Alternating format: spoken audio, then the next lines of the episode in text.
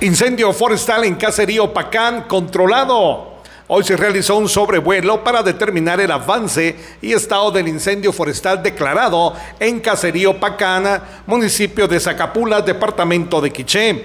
Foco A, controlado y liquidado al 100%.